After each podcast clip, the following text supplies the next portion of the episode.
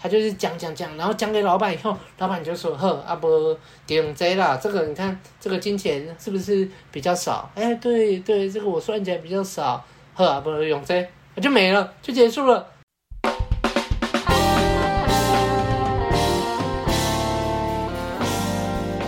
家好，我是问路人，我是阿亮，我是阿汉，我是白马。假如是第一次听我们节目的话，我稍微介绍一下。我们是一群注重真实的约会教练。我们相信每个男人都有在情感中自由的能力，也认为学习两性相处能为人生带来很多的帮助。所以我们的节目主要会分为把妹取向的跟人生取向的。这个分类底下还会再分成向导系列与指南系列。向导系列就是我们对相关议题的一些见解，而指南系列则是拆解一些我们喜欢的书籍，并分享我们的想法以及反思。那所以，如果你是第一次听的话，欢迎你加入我们。那如果你是老听众，也欢迎多多分享给身边的男性朋友。那我们今天要讲的就是我们人生指南之人性的弱点第三部的第七节，也就是我们的原则十六。这一条的标题呢，叫做如何赢得合作。OK，那这一次就一样会由我先浓缩这一条的内容。我们三个再接着做出回馈以及反思。那开始之前，就不要忘了按赞、订阅、分享给身边所有的朋友，追踪我们的 IG 及订阅我们的电子报，还有最重要的，欢迎透过 First Story 到你们陪我们熬夜录音。好，那就开始啦。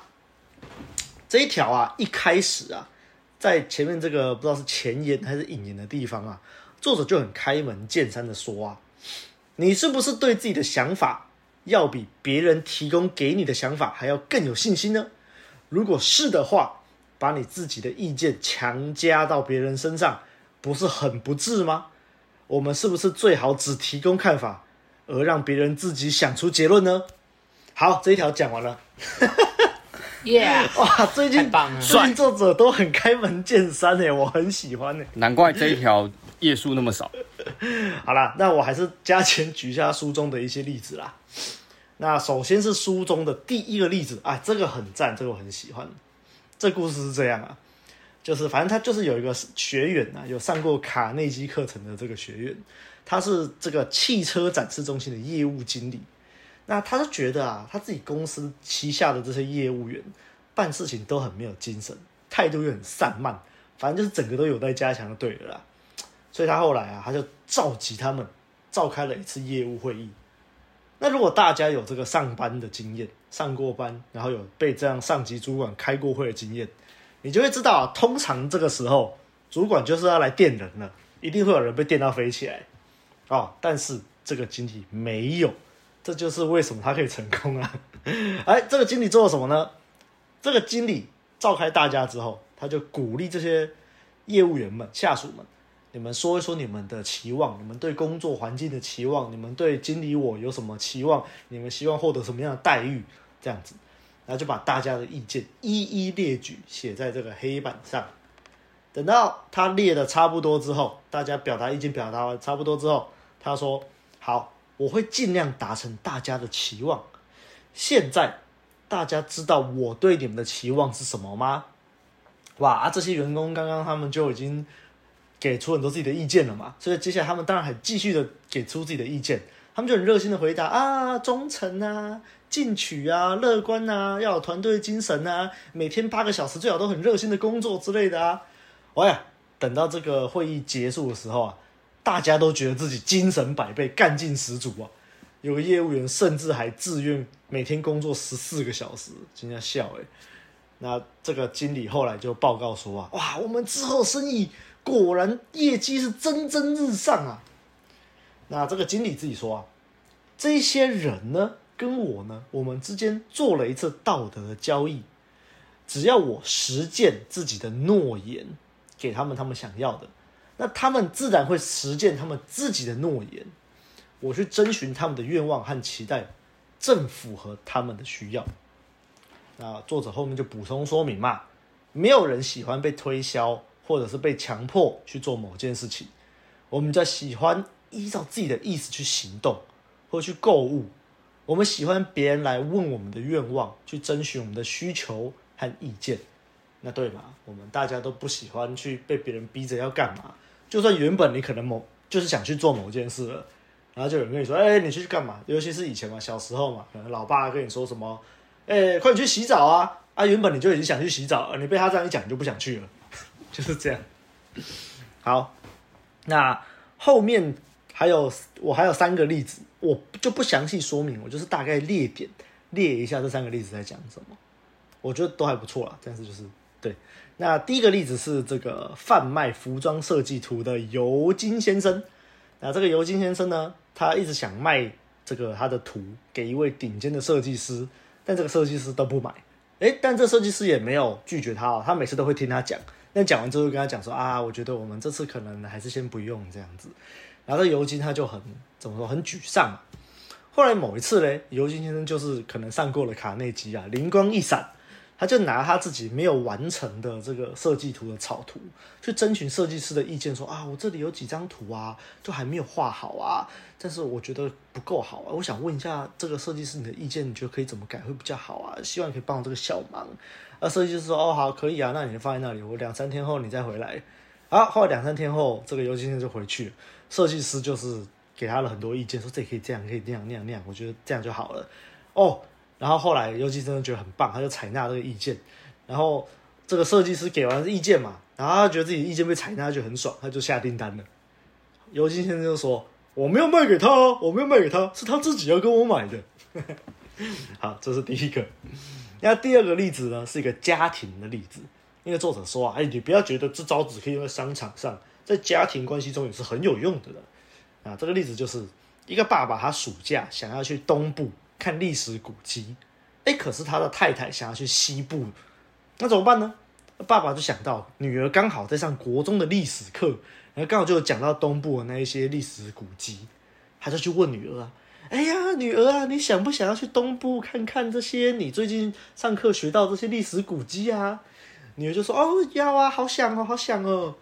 后来过两天吃饭的时候。妈妈就宣布说：“哇，她觉得东部很棒啊！这个我们如果去东部，对我们女儿很好啊。然后我们其他的人也可以增广见闻呢。”哎，爸爸当然是很开心的同意了。哎，这是妈妈提议的哦，我觉得很棒。那第三个例子是一个医生要买 X 光设备的例子。那总之呢，就是他们医院要添购新的 X 光设备啊，一堆厂商知道这件事情，就开始疯狂推销自己，一直疯狂寄信。哇，这个一大堆信件啊！但只有其中一家啊，他来信是说：“哦，我们想要征询医生你的使用体验，因为我觉得我们的产品还不够好，希望医生可以来帮我们指教一下，让我们知道怎么改善我们的产品。那为了不要耽误医生你的时间，我们还会派专车接送你。你只要来一通电话，我们就去接你。哇，那你就可以猜到最后到底是谁拿下这笔订单啦。那后面还有两个例子啊，但是我觉得比较还好，我就不谈了。啊，最后这一条最后啊。”作者就是引用中国的那个老子，老子的话说：“江海之所以能成为百谷之王，是因为懂得身处低下，所以才能成为百谷之王。是以圣人若想领导人民，必须谦卑服务；若想引导人民，必须在后跟随。因此之故，圣人虽在上，而人民不觉其压力。”虽在前，而人民不觉有什么伤害，所以这就是我们的原则十六，让别人觉得这主意是他想到的。OK，那我们这边就这个回馈与反思环节就先交给阿汉吧。嗨，我是阿汉。那这一条如何赢得合作啊？这条真的是非常好用的招。我看完这一条。以后啊，对，就是我们为了这次的那个什么，为了要录卡内基嘛，然后再重看一次这一条啊，就突然就是发现啊，这条原来是在讲这样的事情啊，原来是原来我在我的职场上已经有深刻的体会了，对，那首先就是讲到说啊，任何人呢、啊、都不喜欢被推销。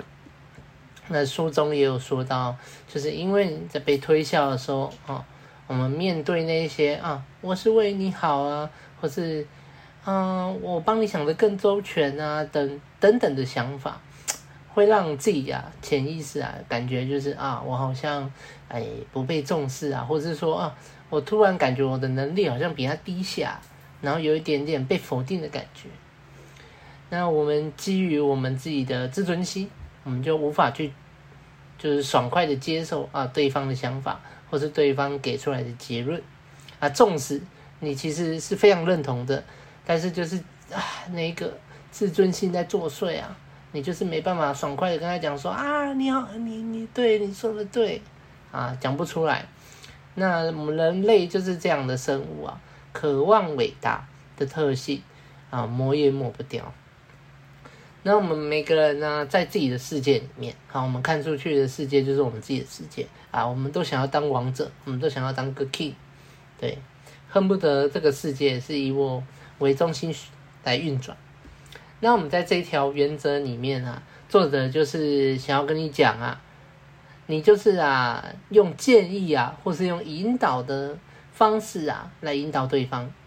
那我们但但是我们不帮对方，就是下最后的那个结论，我们不帮他做那个决定，而是建议，而是引导啊，这是一个过程。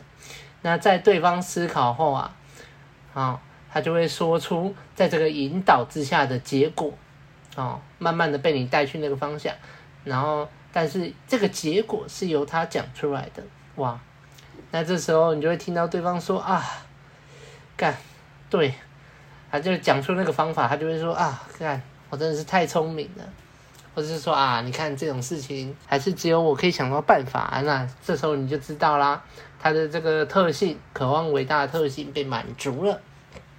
那连带的，他也会觉得啊，你很棒，就是你这样，就是在前面建议我啊，给我一点点的蛛丝马迹，一点点的线索啊，你提供了一些东西，我才能想到这个东西啊，你也是有功啊，对，但是他爽还是爽在自己，对，那这件事情其实也很常在我自己的我公司里面看到啊，那些。我我去观察那些受到老板重用的同事啊，他们都有一个共同点，就是他们都通常在跟老板讨论之前，他都会先把那个方案这这件事情啊，他遇到了一个问题，他需要跟老板讨论，但是他会先准备好几个方案，然后评估这方案哪一个是可行性，哪一个可行性比较大，然后可能删去。只剩下就是两种，再选一种，然后去讨论的时候，他们就跟老板一开始就先讲啊，遇到这个问题，然后怎样怎样怎样。但是哦，我现在就是啊，有想到两个方法啊，然后讲的好像其实他都不知道是要用哪个方法，可能还是要老板的智慧才能决定。但是其实他他心中其实已经有一个几乎可以确定的方案了。因为另外一个可能就是牵扯到金钱的多寡，或者是说执行上的困难度啊，其实他已经知道了，但是他还是啊、还是要跟老板讨论啊，老板才有这个智慧，才知道哪一个决策才是对的，他就把，他就是把决策嘛这件事留给老板，那当然也是留给他决定啊。我们在一个职场上单看职场，他毕竟他是老板嘛，而且。什么就是在这个我们职场上这样对接啊，然后真的有法律责任的也是老板啊，所以那些事情给他决策也会比较好哦。但是你就是会总是看到就是刚进来的新人啊，他们就讲了好几个方案啊，然后就讲了说啊，其实他自己很有能力，他就会说哦，我考虑了什么不拉不拉不拉之后啊，我就我就用了这个不拉不拉不拉不拉，然后这时候老板就会啊。啊，你为什么要用这个方法？啊，其实老板问这句的时候啊，他已经皱起眉头，已经是死局了，你知道吗？因为他接下来会觉得你的解释都只是在让他接受这个方案，接受你已经决定这个方案，他就会觉得啊，你只是在推销，他就会觉得说啊，不啦不啦不啦，他马上就不啦不啦，这个要考虑清楚啊，怎样怎样怎样，他就不可能听进去。甚至他就开始乱乱走动，他就说啊，不不不不，这这你爱搁爱门框买，搁爱确认节，对啊，他就不可能听进去。但是相较于前面那些受重用的啊，那些同事啊、主管啊，他就是讲讲讲，然后讲给老板以后，老板就说：“呵，阿伯给用这啦，这个你看这个金钱是不是比较少？哎，对对，这个我算起来比较少，呵，阿伯用这，就没了，就结束了，哦。然后而且还是他决策的，你你在回应业主的时候，你就说啊，我们建我们建筑师就是说这这一个 A A 方案。”哦，非常的，就是怎么讲，非常的好，跟业主讲啊，然后你自己也不用受到老板在那边讨论，要讨论这么久，哈，那其实现在回想起来啊，我在这个职场啊，不算是一个十分认真的人啊，有时候其实还是就是怎么讲，接触这个行业还是很多不懂的，然后很多也是做错的。但我现在还能活下来的原因，大概就是这个吧，就是我也是，就是把那些东西，然后先把方案想好，然后再去跟老板讨论，对，然后总是就是，哎，我跟他讲说，啊，这个这个大概是怎样啊，这个方案，然后这个方案又是怎样怎样怎样怎样，然后我就停了，然后接下来我们老板就会直接指说，呃，这样，因为他很忙，他很忙，他听了你的建议以后，他他就直接决策说，啊，就是这个。哦啊，这个也是怎样怎样，他就开始哦，帮自己讲话，就是说啊，决定这个哈、哦，你看钱少对不对？我说对，然后呢，你看他、啊、是不是也不用再去跟业主讲啊？对，嗯，就说啊，谢谢谢谢建筑师，我就出去了啊，嗯，完美，对。那另外我在专案小组里面的时候，就是可能一个案子比较大，然后我去协助大家，但是这。这时候这个案子转案是别人，我只是来协助的。但是我又想到一个，就是我们那时候在决定说啊，那个楼梯的方案呢、塞不下，那我就我突然想到了，但我也没有说，就是说啊，我跟你讲啊，就是这样这样这样这样这样塞得进去了啊，我没有，我只是说，哎，你有没有想过啊，啊，把它这样这样用啊，哎，是不是可以放啊？你要不要用用看啊？对啊，我是不确定啊。然后他就说：“哦，是哦。”我说：“哎，用用看啊。”然后我觉得这样好像可以。然后他，然后来就是用一用，他就哦很开心跑过来说：“啊，小红哎，真的放得下哎，怎样怎样怎样。”然后我就说：“哦，我就说哦，我也不知道啦，我只是就是感觉好像可以的。”然后他就说：“哦，我刚刚用什么程式啊，就放得下。”我说：“哦，干，那你也是很厉害。”对，然后。反正我我我我在公司的生存之道就是这样，所以我看到这一条的时候，其实那个哇，那个共鸣是非常的大，其实就是在说这件事啊，对，嗯，那你想想看，像刚刚那个专案小组里面，然后你让主管，尤其有时候那个专案是主管想到解决之道啊，他们通常就很开心嘛。那他们在做一个主管会议的时候，啊，他只要讲到这件事啊，他一定会感谢说啊。啊，就是有谁谁谁啊协助，所以才能解决这个，然后，对，然后当然他去老板面前，当然就会美言几句嘛。那你看，让别人去美言，总比自己说的还要有说服力。让那些主管去说嘛，啊，就有说服力，那你考绩就会好。所以我就说了一个结论：你何必一定要就是那么踊跃呢？那么踊跃的，就是想要表现呢？你何必当一个出头鸟呢？你有时候就是要让那颗子弹，飙出去，然后让它飞一回，这个事情就会完美，就会成全一切。啊，我的部分就是这样。谢谢。我想回馈一下嘉汉这部分。我就是听完之后觉得啊，不愧你身为一个职场老鸟，我是一个职场菜鸟，就是有差，你知道吗？就是虽然这些观念、这些东西我都知道，但是在职场上我真的还做不到。我就觉得说，干、这个东西就是那样做就好啦。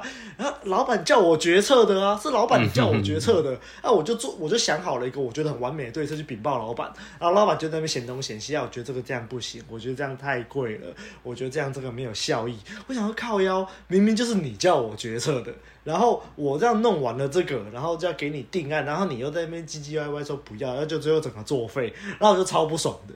所以我录完这一集，听完这样讲这些，我就觉得啊，好，以后我要采取这个方案。我就知道一个一个一个 A 方案跟一个明显很烂的 B 方案，然后老板说：“哎，老板，我不知道哪个比较好。”老板就会选了。哇，我真是学到。没错没错。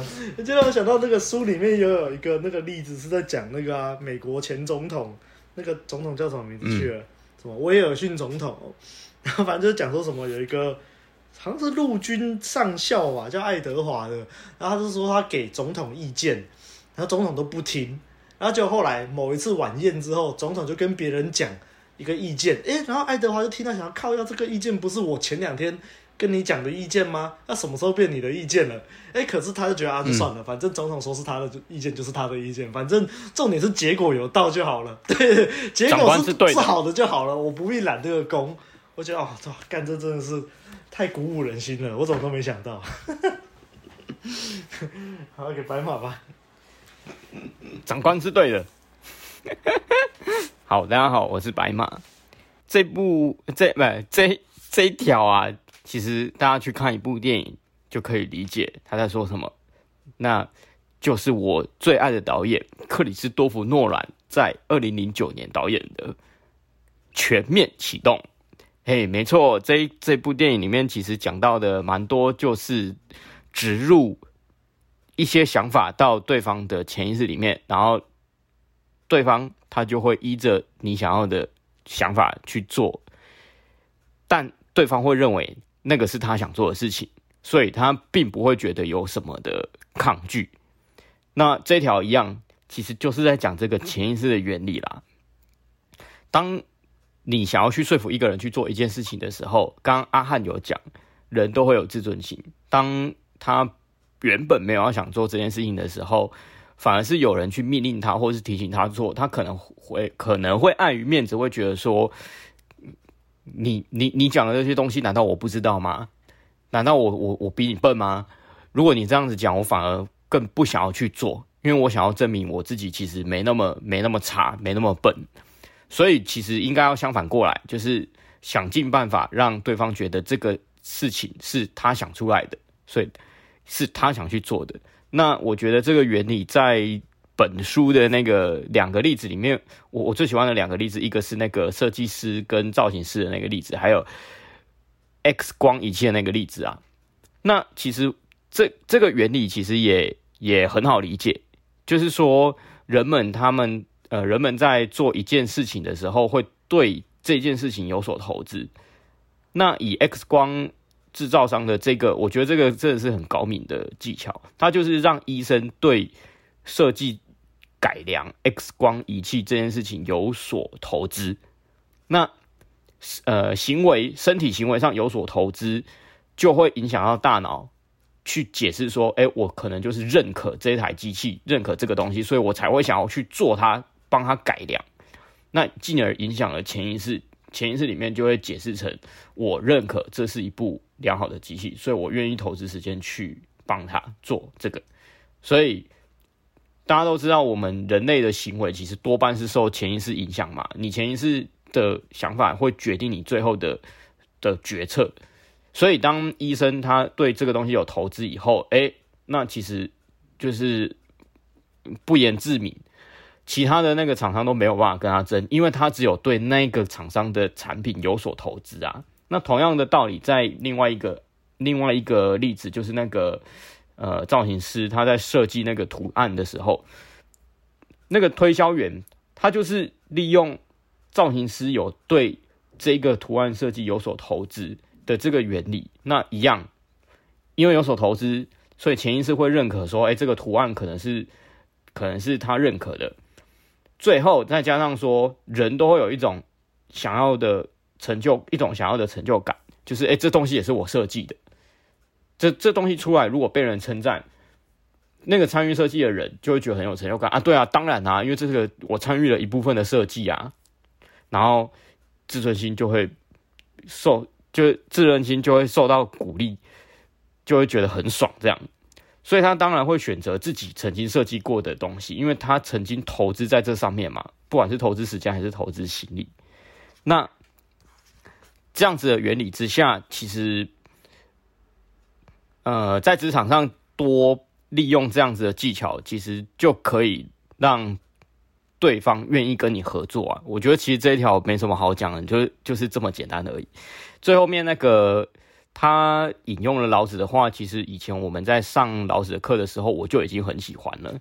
江海之所以能成为白骨王者这一条，其实我觉得我们讲了那么多条下来，就是这一部分。大家应该都还记得吧？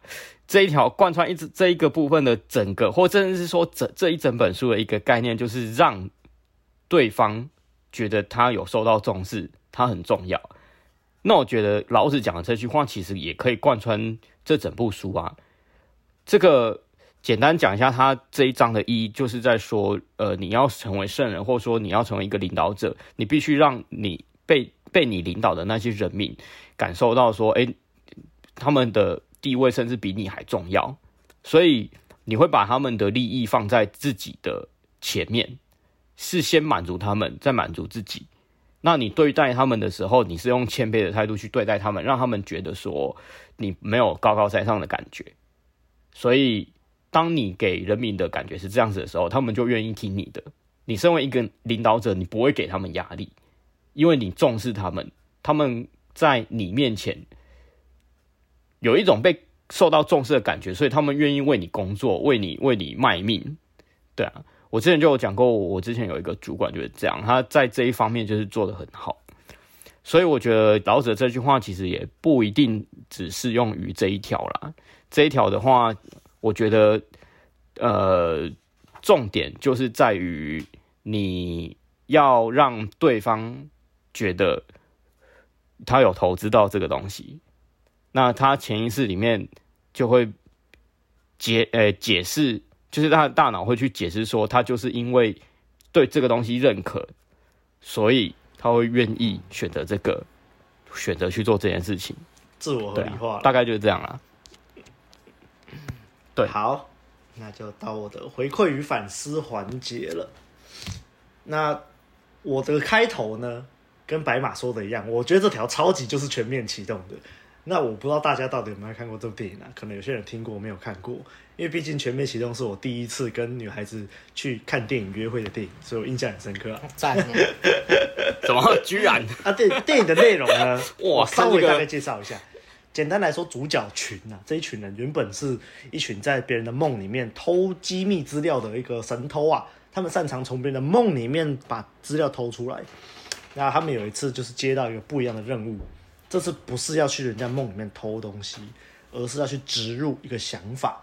让那个人家去瓦解一个商业帝国，哎，其他的主角群就说：“哎，这怎么可能做得到？都做不到啊！这个人会排斥啊什么的。”主角就说：“没有，其实做得到。你们说做不到，是因为你们进去的不够深。”好，大概就是这样，所以要进去深一点才做得到哦。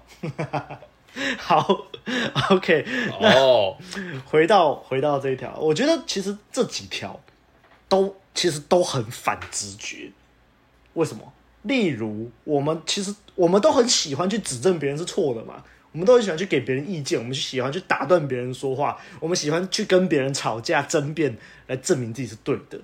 哎，但是就是因为作者给的这些建议很反直觉，所以才有用啊。因为不然，如果大家照直觉来都很有用的话，大家生活就不会过这么这样惨了。所以我觉得这几条很多都是换位思考啦，就是要做一些你可能会不喜欢、会让别人爽的事情。给别人台阶下啊，就是要让对方觉得自己具有重要性的同时，那因为你已经了解你为什么要这么做的内涵了嘛，你就不会觉得自己输了。简单讲，就是你输了面子，但是赢了里子。但说真的，又有什么好输的呢？其实就是一个 win-win 嘛。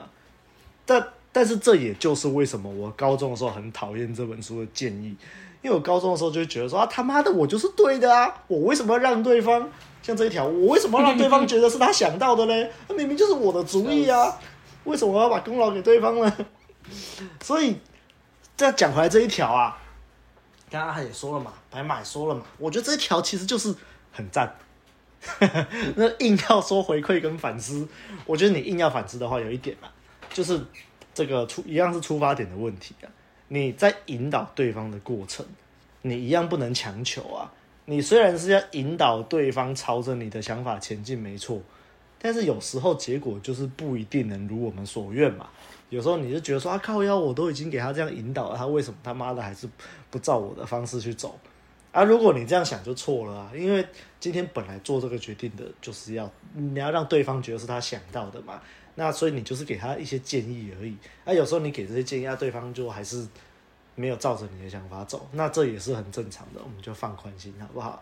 不要觉得说啊靠腰啊，怎么这卡内基都骗我，我都已经照这条这样做了啊，对方怎么还是没有照我的意见走？那、嗯啊、这样就不对了，这样就本末倒置了，好不好？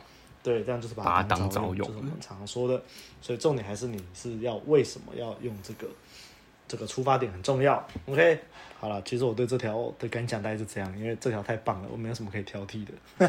好，大概就这样。好了，没有了。喜欢我们节目的话，不要忘到 Apple Podcast 留下五星的好评，也可以留言给我们，我们都会看。也不要忘了按赞、订阅、分享给身边所有的朋友，还有最重要的，欢迎透过 First Story 到那个我们陪我们熬夜录音。那大家就下周再见啦，拜拜。拜拜，拜拜。